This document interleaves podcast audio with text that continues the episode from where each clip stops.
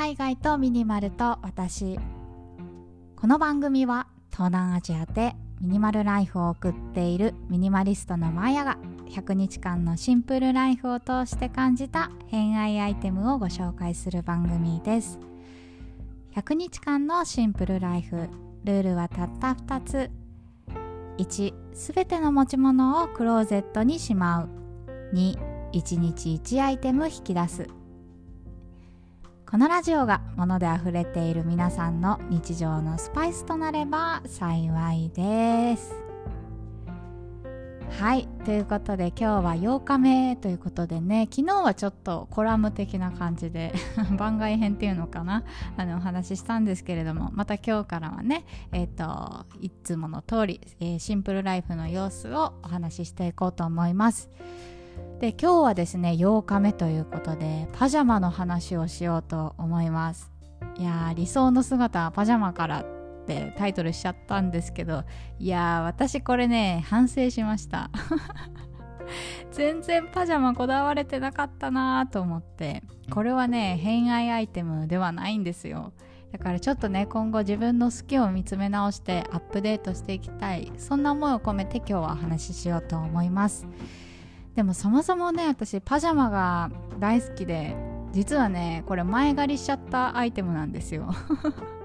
いつもね1日1アイテム引き出してるんですけど今洋服2着持っていてどっちもワンピースなんですね。でワンピースで寝ようと思ったら眠れなかったんですよ。やっぱりねこれあの T シャツに下が長ズボンになってるんですけどこれじゃないと眠れないと思って 未来の自分ごめんって言ってはい引き出してしまったアイテムです。ということで今日はねパジャマのあれこれゆるゆるお話ししていこうと思います。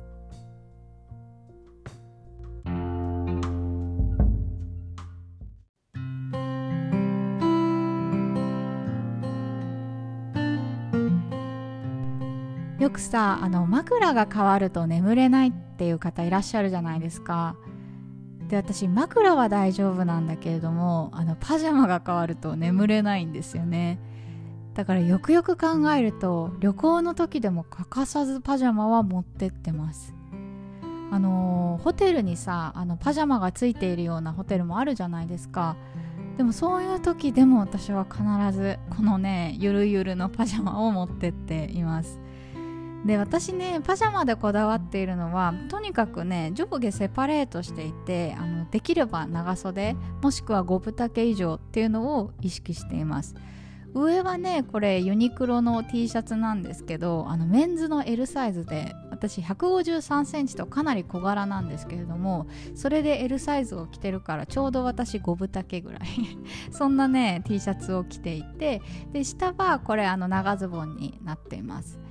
でワンピースとかさっきも言ったんだけどこう女子のさパジャマとかで長いワンピースとかもあったりするんですけど私ワンピースだと眠れないんですよね。なんかちょっとはだけちゃったりするのがすごく気になって。であのどんなね寝返り打ってもはだけないような。そう。で上下セパレートのできれば長袖なんか長ズボンみたいなのが大好きです。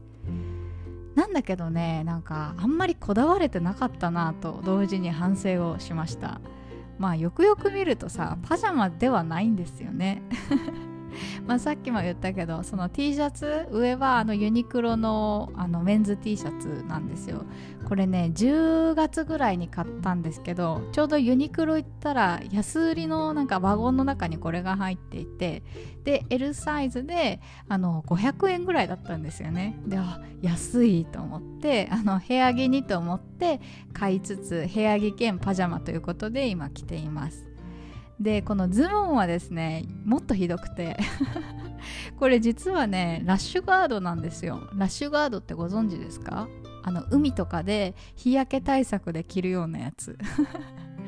まあなんかそのラッシュガードにも種類があってスパッツみたいに本当にガチで海で泳げるよみたいなものもあればこういう風に割とゆるっとあのビーチ沿いで履けるようななんかおしゃれラッシュガードみたいなのもあるんですね。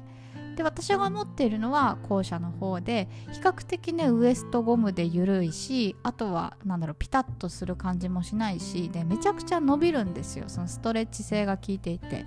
であこれまあ海に行った時にも着れるしまあ普段普段ね海に行かないからそういう時は部屋着でいいやと思ってお気に入りでもう1年ぐらい着ているんですけどそんな感じでさなんかそのこれ自体はすごい気に入ってるんですけどそもそもねパジャマじゃないものをパジャマにしてしまっているというところがちょっとねあの反省しました。でこの前ですねちょっと話変わるんですけどあのローランドさんの本を読んだんですよ。あの俺か俺以外かみたいな。すごい有名なやつ。でローランドさんってあのめちゃくちゃミニマリストの方じゃないですか。私ね YouTube を拝見したことがあるんですけどもうね部屋とか徹底されてますね。なんか傘は1本しかないし確かね洋服とかも1種類を何セットか揃えてたり靴はこれ出勤用はこれとかジムに行く時はこれってもうお気に入りの一足を常に持っているみたいな感じのもう結構徹底されたミニマリストさんなんですけどそのローランドさんの本を読んでてねあのパジャマに関する言葉があったんですよ。でそれがあのジャージばかり着ているとジャージが似合う人になってしまうという言葉なんですね。いやこれなるほどなって思ったんだけどそのローランドさんっていつもパジャマを持っていてで普段絶対ジャージとか、まあ、スポーツの時以外は着ないらしいんですよ。てかジャージ素材のものを着ないって言ってたかな？なんか YouTube かなんかで言ってた気がするんですけど。なんですけどそのローランドさんがね実家に帰った時に5日間ぐらいジャージで過ごしたらしいんですよ。そしたらまあそのホスト時代にね出勤した時にあのスーツが似合わない体になってたと 要はこうジャージの楽なものばっかり着てたら体もたるんでしまうしなんか引き締まったあの雰囲気がなくなってしまうとだからやっぱり常日頃身につけているものとか身を包むものに関してはあの上級なものというか上質なものでまとっておくべきみたいなお話をされていたんですね。であそっかと思って私のパジャマを見返したらさもう500円で買った T シャツとさ海で着れなくなったラッシュガードってもうダメじゃんと思って。それでね、あの今後ちょっとパジャマはあのこれとねおさらばして新しいものというかちゃんとパジャマっていうものを迎え入れようかなというふうに決心をしました。でね私以前パジャマを持っていたことがあってそれですごい気に入っていたんですけれどもまあちょっとパジャマっていうのもなと思って手放しちゃったものがあってそれがねあの今欲しい。もう一度欲しいと思ってます。